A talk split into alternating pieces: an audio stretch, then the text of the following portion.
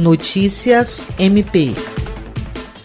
O Ministério Público do Estado do Acre, por meio do Centro de Apoio Operacional CAOP de Defesa da Criança e Adolescente, Educação e Execução de Medidas Socioeducativas e das Promotorias Especializadas de Defesa da Infância e Juventude, participaram de encontro para tratar da criação do Comitê para Apuração do Orçamento Criança e Adolescente, OCAD, no âmbito do Estado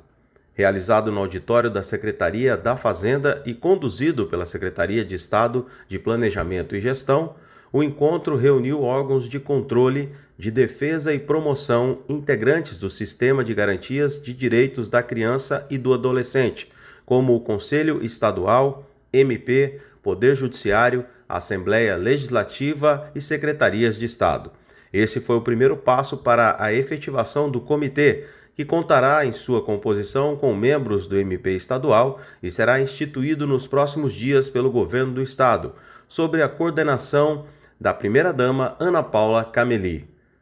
O comitê terá a incumbência de levantar e avaliar informações referentes a despesas e ações na programação orçamentária destinadas à proteção e ao desenvolvimento da criança e do adolescente com o objetivo de acompanhar e planejar as políticas públicas estaduais nas áreas prioritárias de educação, saúde e assistência social. William Crespo, para a Agência de Notícias do Ministério Público do Estado do Acre.